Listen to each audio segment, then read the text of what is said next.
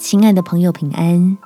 欢迎收听祷告时光，陪你一起祷告，一起亲近神。透过神的爱，翻转你的苦难。在罗马书第十二章第二节，不要效法这个世界，只要心意更新而变化，叫你们查验何为神的善良、纯全。可喜悦的旨意，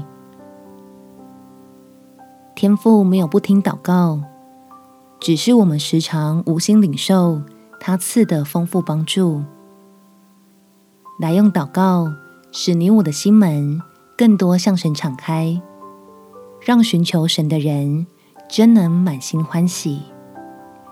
我们起来祷告，天父，你允许。孩子遭遇到这些苦难的目的，求你让我明白，让我知道该如何找出里面隐藏的祝福，使我能对你的信实发出欢呼。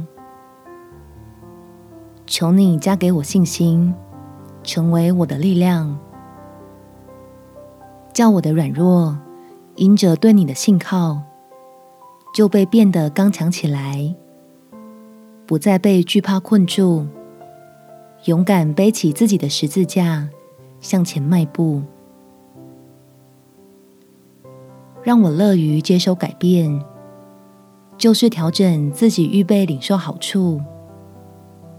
只愿单单凭着你的话语，用来指明何谓正确的道路，好使我自己在逆境中越走越甘甜。察觉苦尽甘来，只在一念之间。感谢天父垂听我的祷告，奉主耶稣基督圣名祈求，阿门。